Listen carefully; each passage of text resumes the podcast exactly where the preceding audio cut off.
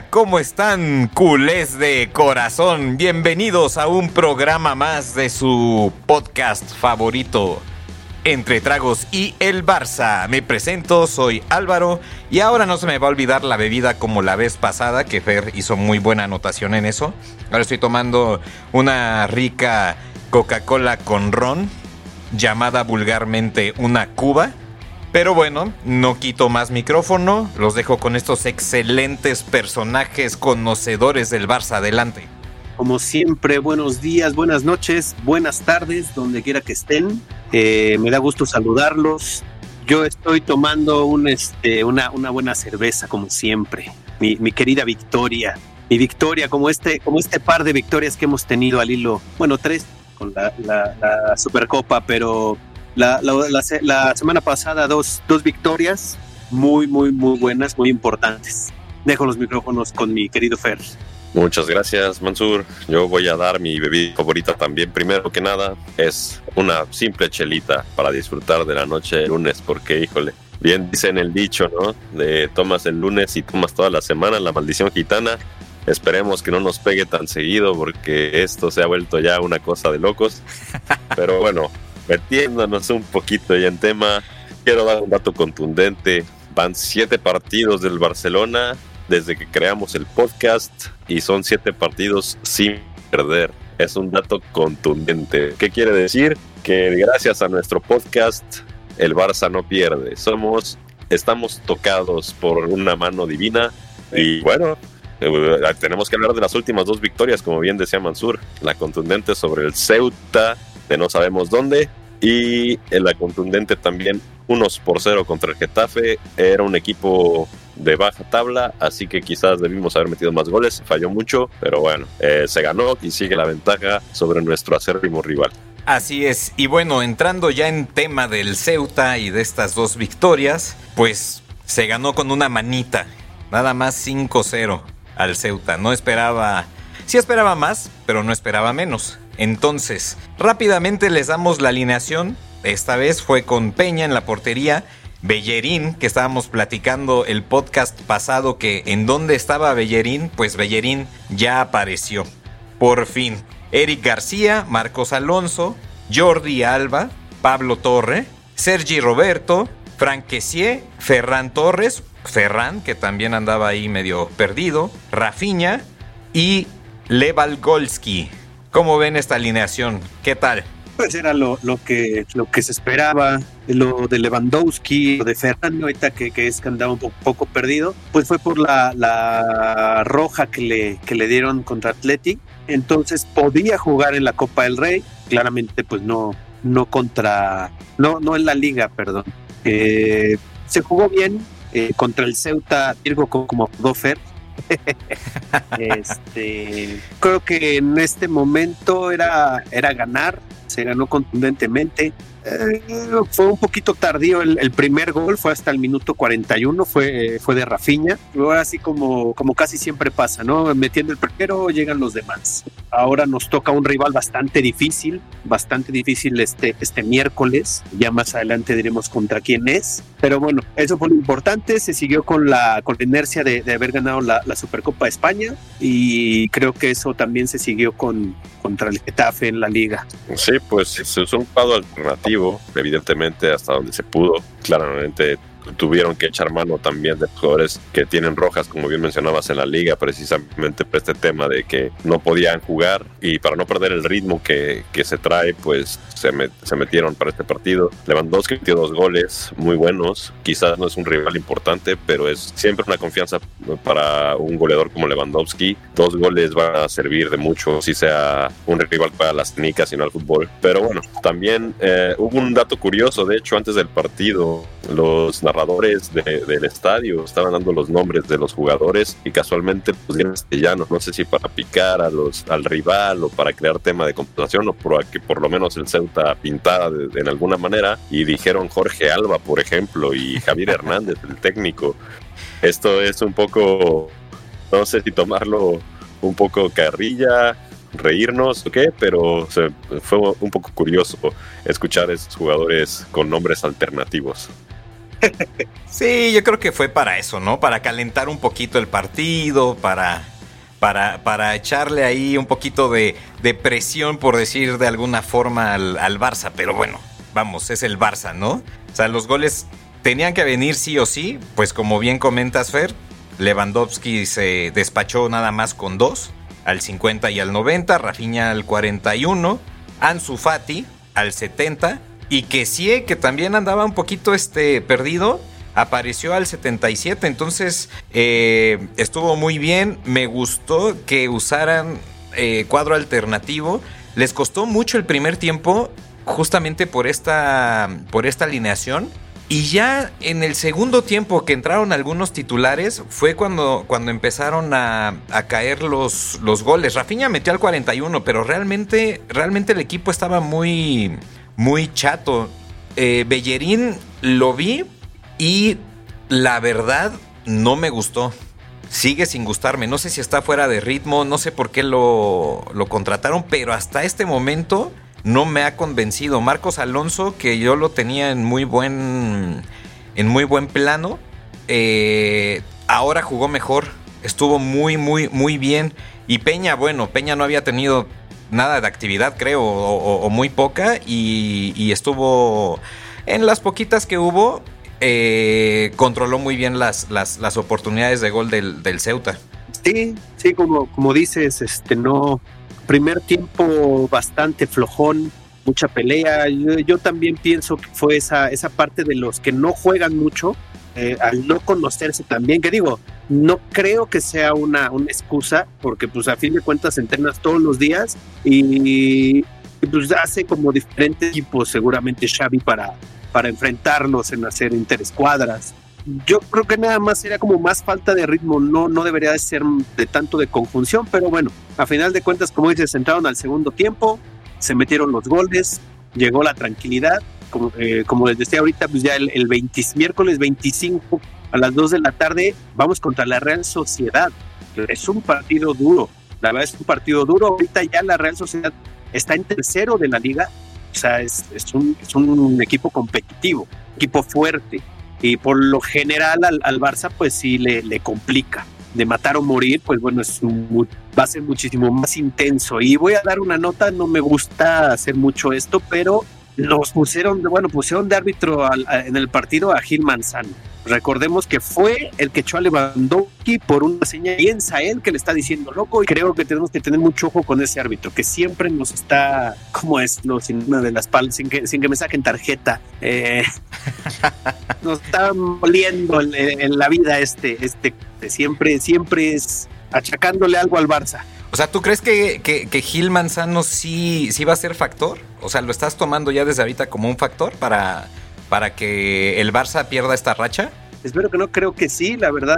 Digo, de las últimas veces siempre nos ha hecho alguna, alguna cosilla por ahí. Digo, la última fue esa, ¿no? Y, y, claramente no puedo repetir lo que dijo como tal Piqué cuando acabó el partido, que fue y le dijo en la cara que le creo que cuatro partidos, pero bueno, claramente era su último partido como, como profesional. No lo puedo repetir aquí porque ya deja de la roja, me sacan del podcast en un par de, de, de episodios, entonces no voy a decir. Pero sí, sí creo, espero que no, pero yo creo que sí va a ser factor este, este, este señor como decía un ídolo mexicano, cuyo nombre no voy a decir por, por, respeto, pero él decía que hay que ganarle a todos, incluso al árbitro. Y tenemos una buena rancha, traemos un equipo descansado también porque precisamente contra el Ceuta se descansaron hombres como Dembélé, Ter Stegen, Pedri, que han sido regulares en, en, los esquemas del Barça. Entonces, teniendo este descanso es, es, importante porque así ya tenemos un poco más de frescura en el equipo y quizás eso va a ayudar mucho con partidos tan difíciles como el que tenemos contra la Real Sociedad y genere más juego, más, más frontal el juego quizás. Y si seguimos jugando como hasta ahora, yo creo que tenemos muchas chances de salir con la victoria.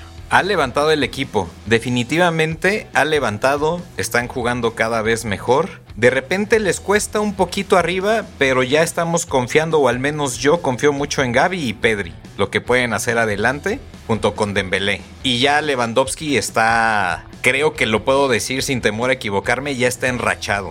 Ya en este momento tomó juego. Después de podcast pasados que habíamos platicado que andaba un poco flojo y todo, ya los últimos partidos, es cierto, el Ceuta es un equipo menor, pero lo importante, como comentaba Fer, es hacer goles. Y ya los está haciendo, ya, ya se enrachó, ya está haciendo eh, una pieza importante en el 11. Y ahora eh, lo que comentas, eh, Eduardo, de la Real Sociedad, esa es una prueba importante. Vamos a ver ahí cómo se comporta Lewandowski y qué tanto puede hacer, ¿no? Sí, también es un partido de cuartos de final. Juega en casa, es un, solo partido, por lo tanto se espera que el Barcelona pues gane. Es, es un partido en el que podemos usar a Lewandowski, podemos usar a todo el, el, esquema que hemos venido manejando. Entonces yo sí pienso que el Barcelona es favorito para este partido, pero por mucho. Sí, aunque también va creciendo la Real Sociedad, como decía, ya, ya está en un,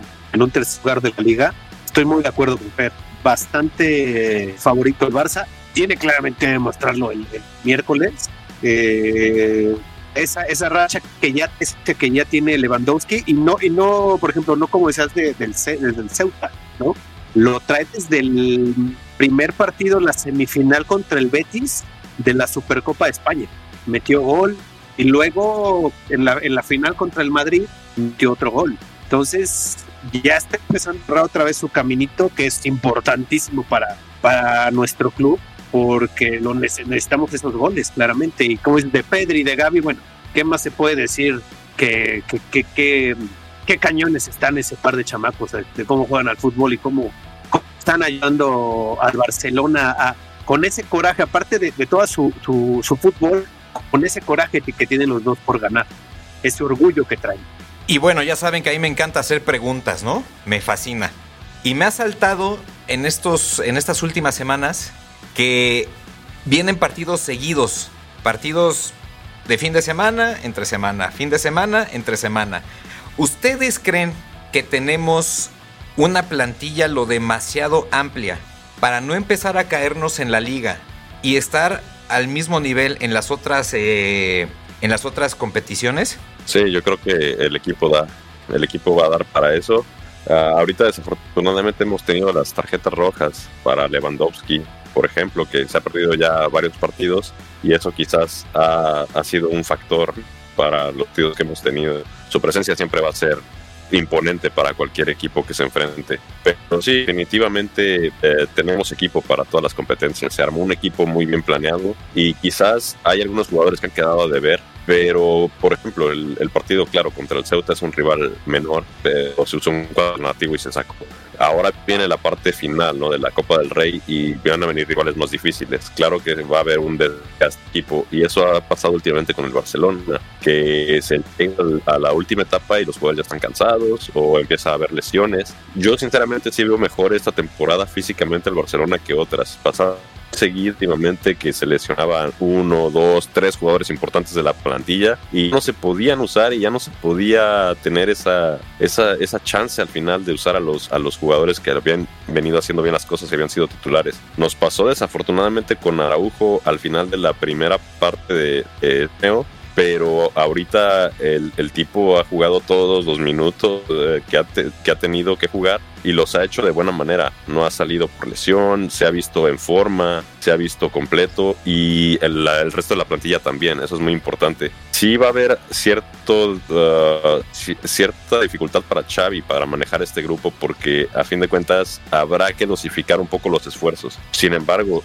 de la, de la manera que ha jugado el Barcelona, si podemos empezar a sacar resultados y meter más goles, por ejemplo, con el Getafe solo se metió uno, pero si llegamos a, a, meter y ser más contundentes, quizás nos dé en el medio tiempo empezar a dosificar esos esfuerzos y afortunadamente ya hay cinco cambios por uh, ya por ley, por, permitido por la liga, entonces hay que aprovechar esos cinco cambios y empezar también a dosificar un poco a los jugadores y empezar también a echar mano de la banca. Sí, sí, sí, totalmente de acuerdo, pero creo que la clave para, para seguir pensando en, tanto, por ejemplo, tanto, bueno, en cualquiera de, de las tres competiciones en las que estamos y bueno, seguir siendo líderes en, la liga, va, va, a ser clave que Xavi empiece a, a, intercalar a los jugadores. Saber qué partido no es que sea fácil, simplemente pueda, eh, como dice Fer, en que pasó contra el Ceuta, tener un equipo un poco alternativo, no tanto como ese, no tanto como ese, pero sí eh, modificar ciertas piezas como eh, para que pues, descansen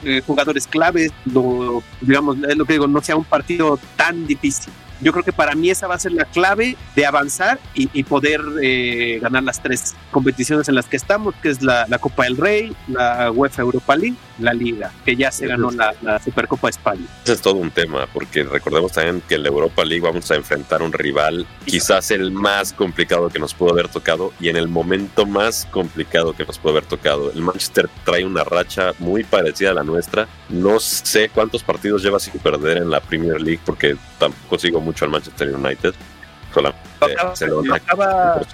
lo acaba, de frenar el Arsenal. Ah, le ganó al final 3-2, gol de casi último minuto. Pero fue un partidazo, la verdad es que el Manchester jugó muy bien también. Sí, pero es lo que, lo que se dice, ¿no? Que nada más salió eh, Cristiano Ronaldo del equipo de Manchester y levantó. Todos sabemos que, que sí es, es un bicho, es un bicho raro que afecta a las plantillas y las contamina. Entonces el Manchester, cuidado, es un partido que tenemos que tomar con mucha seriedad y ya es el 16 de febrero la ida en el Camp Nou y el 23 la vuelta en Inglaterra, porque aparte cerramos allá. Entonces habrá que tener cuadro completo, ir con todo porque el Manchester no va a ser, pero para nada un rival fácil quizás va a ser el más difícil que enfrentemos en el, futuro cercano y tratar de dosificar, digo, también viene el Girona y, vienen otros rivales que a lo mejor se puede empezar, como dices, a rotar la plantilla, el Cádiz, el Almería, pero también que es conscientes de que en esas rotaciones puede pasar un accidente y, en el hecho de que decíamos, por ejemplo, el otro día, que era importante mantener esa defensa que ya vimos que funciona y quizás era importante repetirla para que se sigan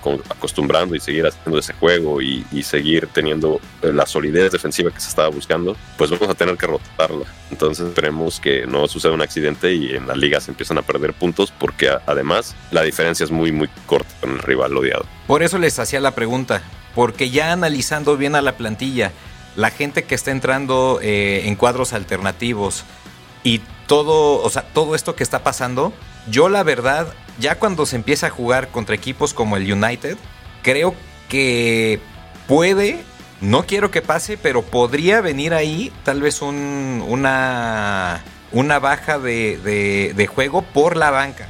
No por los titulares, sino por la banca. Porque hay varios que no están dando eh, eh, el 100, ¿no?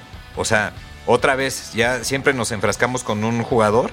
Yo me voy a enfrascar ahora con Bellerín, por ejemplo, Marcos Alonso, eh, Jordi Alba. Hay varios jugadores por ahí, Ferran que no están dando el 100 y justamente en este tipo de rotaciones y con equipos más difíciles eh, puede venir, y lo que mencionaba Fer también, ¿no? Las lesiones, que esperemos que no pase nada, pero si llegara a suceder, la plantilla yo creo que en ese punto clave sí está un poquito mermada. Digo, lo de Bellerín, como dijiste hace rato, ¿por qué lo contrataron? No sé. Es más, no me acuerdo ni de dónde lo trajeron Mm, creo que se, había perdido desde hace un buen rato. Creo que del Arsenal, ¿no? Fútbol. No me acuerdo. ¿Del qué? Del Arsenal, creo. Mira, un mal equipo no es, pero seguramente la banca. O sea, así tal como lo pones, sí. Lo, y yo lo que veo más difícil es que tus tres de los que dijiste son defensas. Entonces no podemos no podemos dejar, bueno, no, es que ahí pues no se puede, o sea, esperemos que no se lesione ningún, ninguno de nuestros defensas. Eh, eh, pues como dice ahorita Fer, pues que con el Girona, con el Cádiz, con el Almería, que digo, no, no es por demeritarnos, eh, claramente no son un equipo al, nivel del Barcelona, pero nos pueden hacer daño, entonces puedes a toda tu defensa titular y meter a, todos estos que, que, acabamos de decir, porque pues sí nos pinta la cara pues igual uno que otro descansar, una, una vez, alguna vez Araujo, alguna vez Jules Koundé, alguna vez este Valdé, o sea, no, no todo de jalón, porque si no, pues sí, sí vamos a tirar todo por la borda, yo creo. Claro, y es que, por ejemplo, estamos hablando a nivel defensivo, pero a nivel ofensivo, urge y urge, urge, urge que se pongan las pilas Ferran.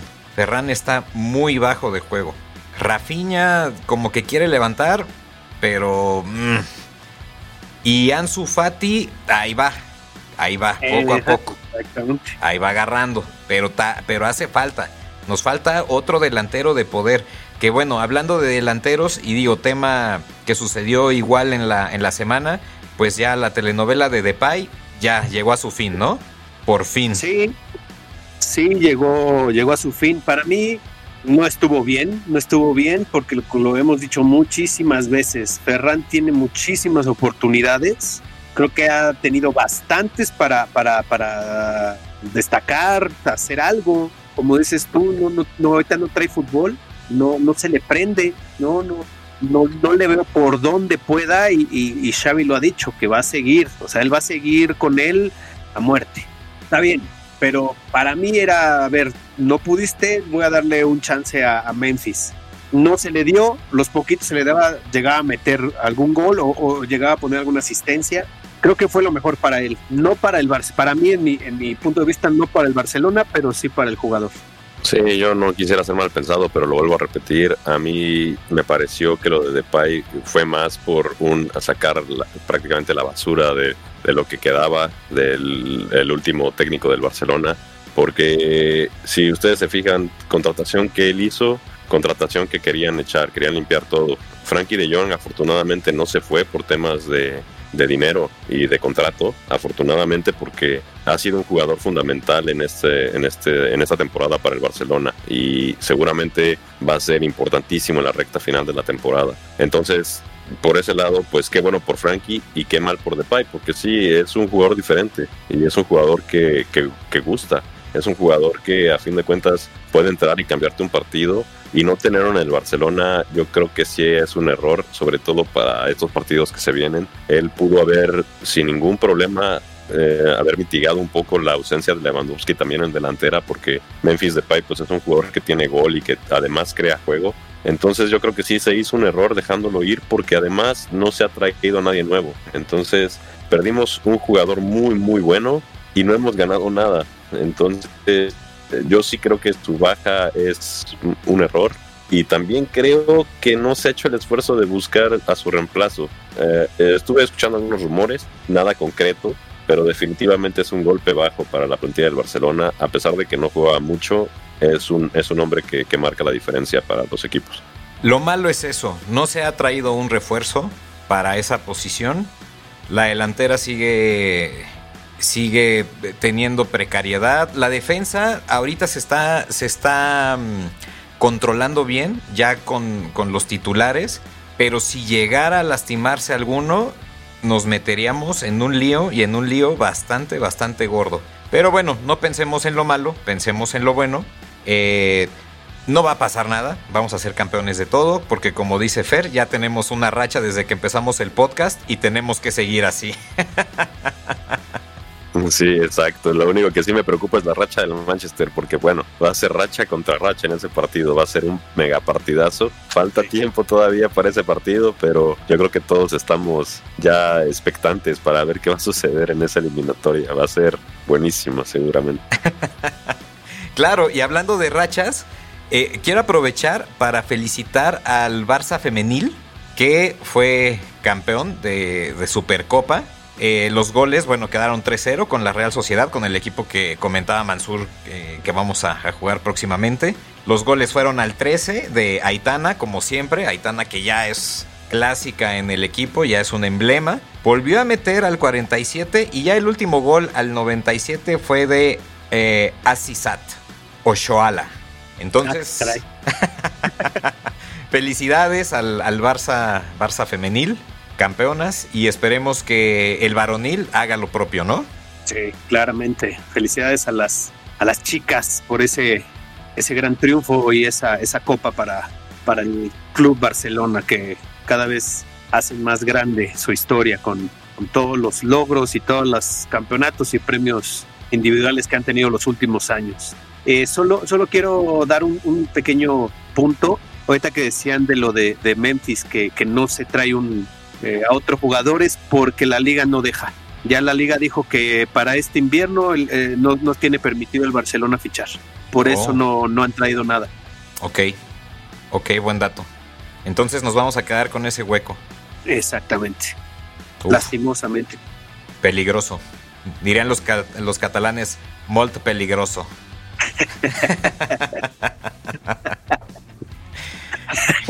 Pues, pues bueno, eh, eh, últimas, últimas reflexiones antes de acabar este lindo podcast.